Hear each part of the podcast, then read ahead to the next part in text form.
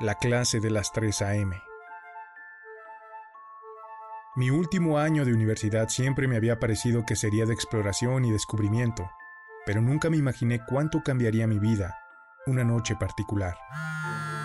Recuerdo que estaba a punto de acostarme cuando mi teléfono vibró.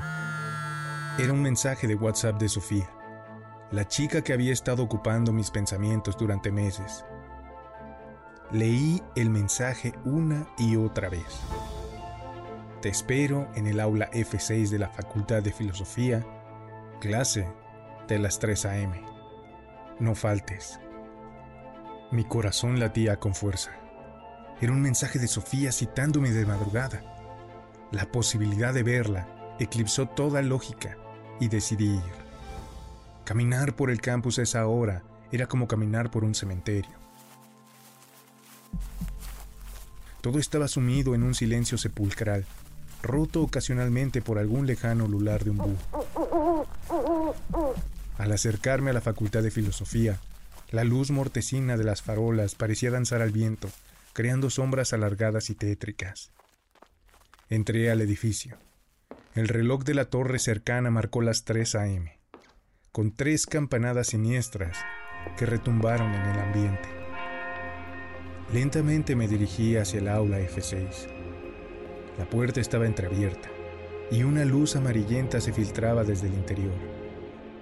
Al empujarla, no encontré a Sofía, sino a un hombre vestido como sacerdote, con una mirada penetrante y fría.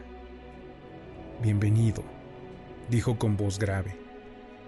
Es hora de que tomes tu primera lección en las artes oscuras. Mi mente daba vueltas. ¿Estaba pasando realmente? ¿Dónde estaba Sofía? ¿Era esto alguna clase de broma? Pero antes de que pudiera responder o actuar, el sacerdote continuó. Toda acción tiene un precio, y el precio para entrar en nuestro círculo es alto, pero veo que ya has pagado parte de él. En ese momento, una mezcla de terror y comprensión me invadió. Miré a mi alrededor y en el rincón del aula vi un altar. Sobre él, el cuerpo inerte de Sofía, rodeado de símbolos y velas que se consumían lentamente. Las lágrimas llenaron mis ojos al reconocer mi propio trabajo, mi sacrificio. El sacerdote se rió suavemente. Veía potencial en ti. Nos has estado observando, estudiando nuestros rituales, practicando en secreto. Y ahora con tu sacrificio, has demostrado tu lealtad y deseos de poder. Bienvenido al círculo. La habitación comenzó a girar y me di cuenta de que no solo había caído en su trampa, sino que había sido yo quien la había construido. Todo lo que había hecho, desde aprender las artes oscuras hasta sacrificar a Sofía, había sido para ser aceptado en esa sociedad perversa y poderosa.